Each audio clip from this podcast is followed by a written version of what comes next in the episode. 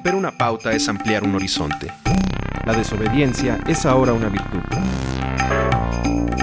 Indisciplina. Desviarse del camino marcado también es explorar rutas insospechadas.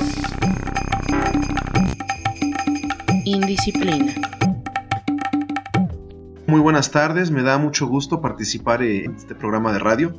Pues bueno, eh, para hablar el día de hoy de uno de los álbumes más importantes de la música del rock en español, eh, miembros de la llamada avanzada regia, que se trata de Hombre Sintetizador de la banda Surdoc.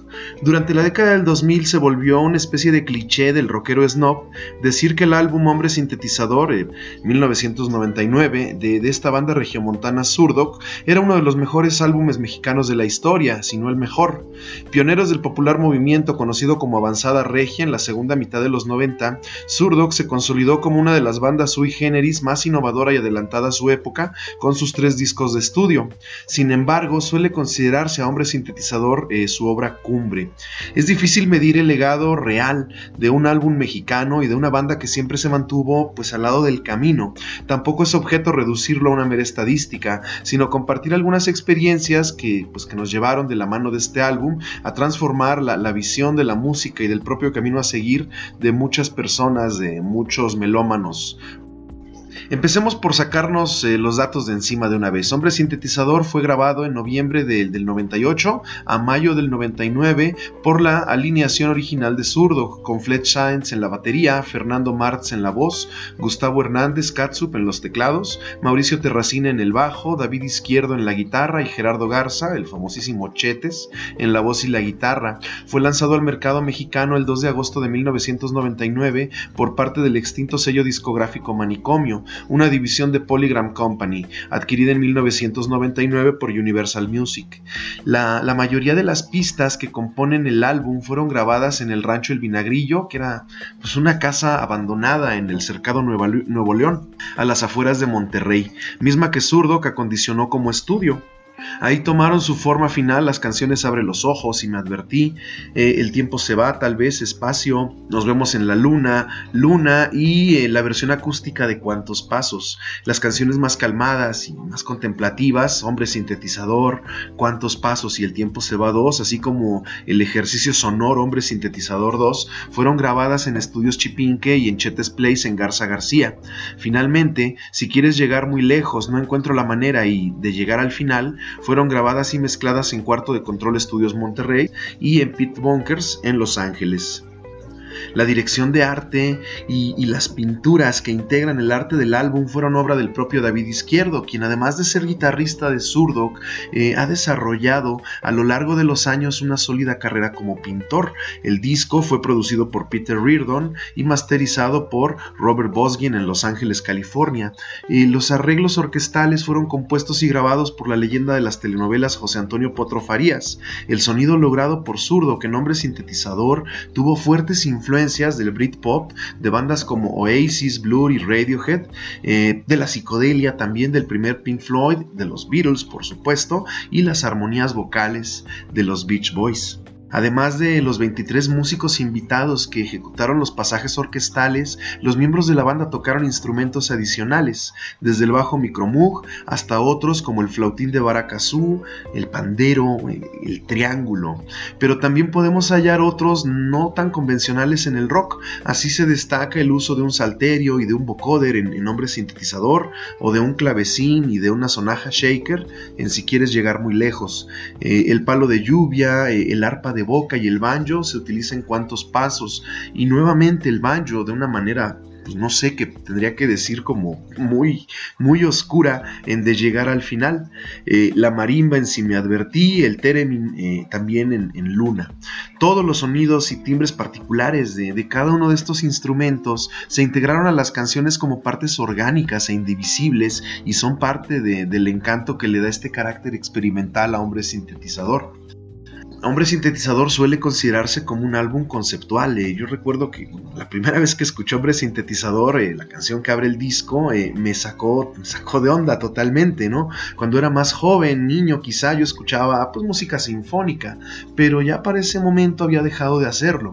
Descubrir una banda de rock mexicana que incorporaba orquestaciones barrocas en una canción más bien tierna, en plena estridencia de los años 90, me, descolocó por completo. Claro, era joven, joven y tarado, ¿no? Eh, más hambriento de ruido que de una experiencia musical contemplativa. Por eso cuando iniciaba Abre los Ojos, que sonaba más al zurdo de, de Antena, su disco anterior, pues se sentía como pisar en, en terreno conocido.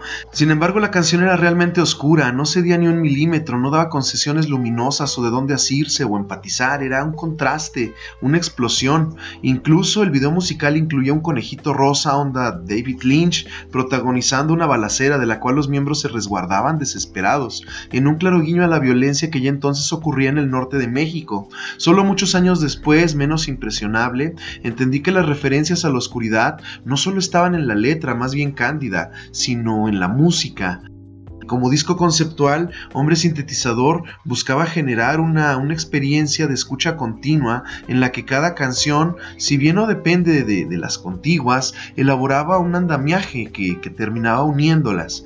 De ahí ese riesgo de la banda por curar una colección de canciones tan distintas entre sí musicalmente, ah, líricamente no tanto, ¿no? Eh, pues como un disco unitario. Así lo demuestra si quieres llegar muy lejos, que aleja nuevamente al escucha de la estridencia de la canción anterior pero sin perder la atmósfera opresiva.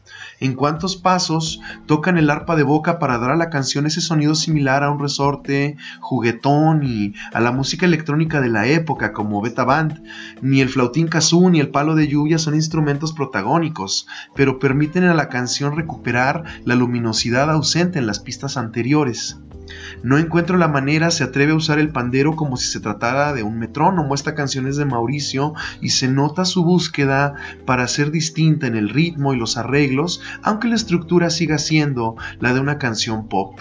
También me parecieron increíbles las armonías vocales que logran Martz y Chetes, aunque este último, de timbre más reconocible, tiende a predominar debido a la mezcla de audio, pues realmente la voz de Martz es, eh, me parece que más contundente. De llegar al final incluye los sonidos lentos y metálicos del banjo que guía toda la canción. Es otra canción de Mauricio cuyo coro, si, se le puede llamar así, eh, solo suena al final, soltando un poco de luz apenas en las últimas notas. Hombre Sintetizador 2 es quizá la pieza sonora que justifica más que cualquier otra el carácter conceptual del álbum. Es una pieza psicodélica, un ejercicio o ensayo de efectos de estudio que lo mismo recuerdan a Interstellar Overdrive o Astronomy Domain de Pink Floyd que a las instalaciones más random de arte sonoro. Una pieza de 11 minutos y medio sin estructura clara en la que Chet es libre de, de cualquier pudor y con la pretensión de un veinteañero en todo lo alto experimenta con los sonidos intenta articular la voz que podría tener el hombre sintetizador. Recuerda también el incipiente post-rock de los primeros EPs eh, e de Godspeed You Black Emperor y sus ambiciosas suites desestructuradas, eh, armadas apenas con la pedacería de arreglos, melodías sin terminar, cintas aleatorias y efectos de consola. El primer cambio de sección ocurre al minuto, luego incorpora una estridencia amenazante que continuará variando para dar paso a los sonidos computarizados.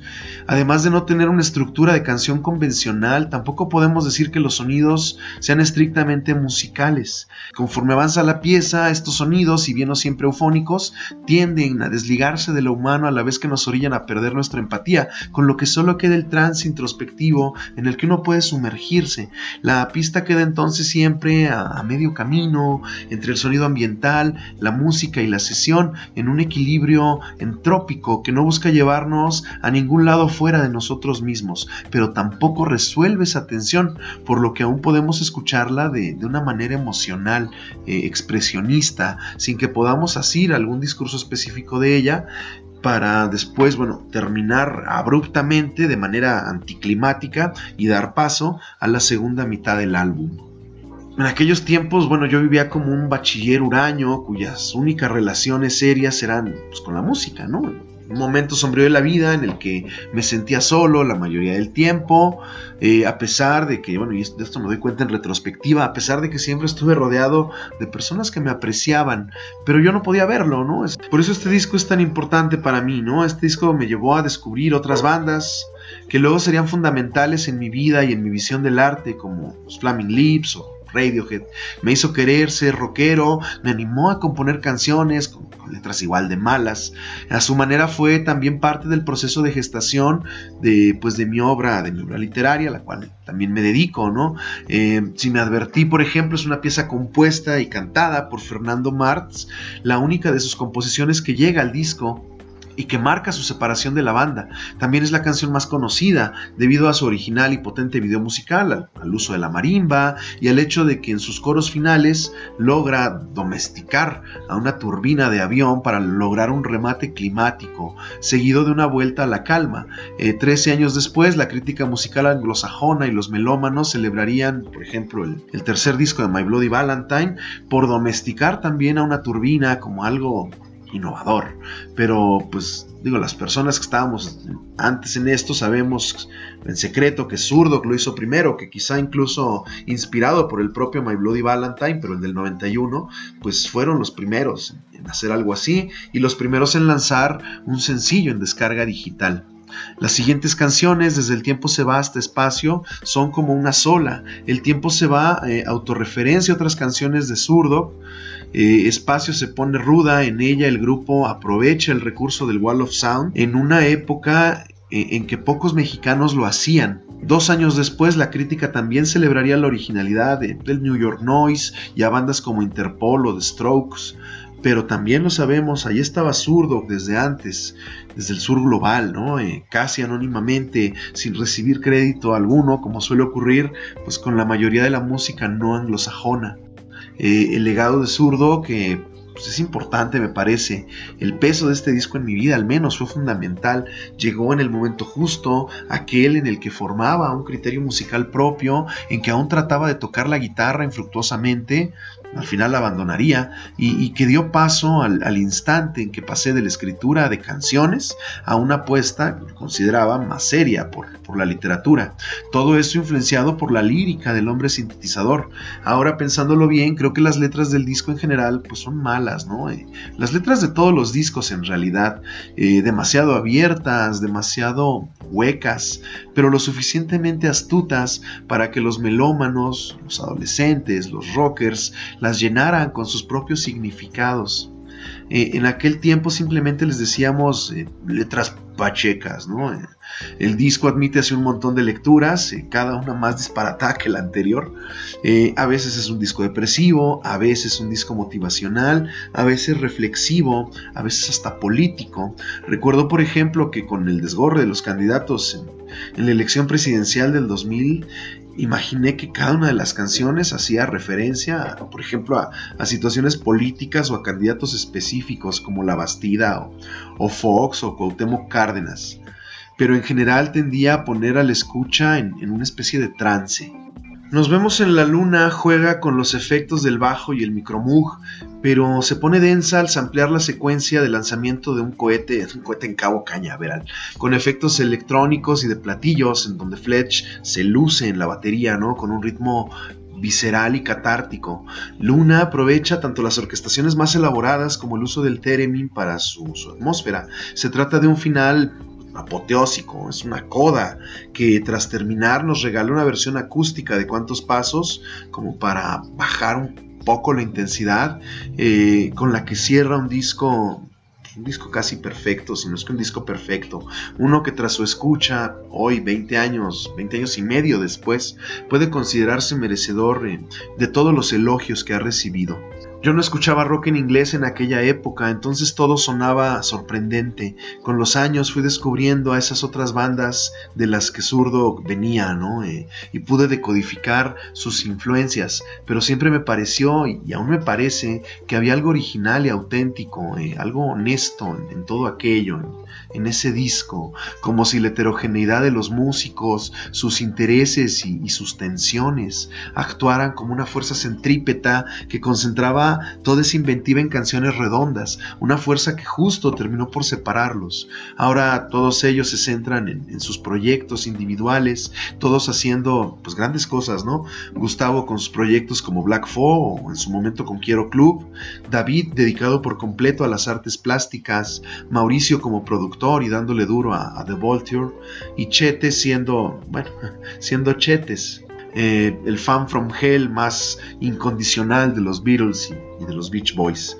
Eh, Hombre Sintetizador es un disco que, siempre llevaré conmigo eh, y es un disco que sigue ahí para ustedes, ¿no? Esperando que, se animen a escucharlo para que también eche raíces en ustedes, como, como lo hizo conmigo y, pues si aún no lo han hecho, pues no sé qué están esperando, ¿no? Corran, corran ahora mismo a darle play porque es un disco que vale bastante la pena.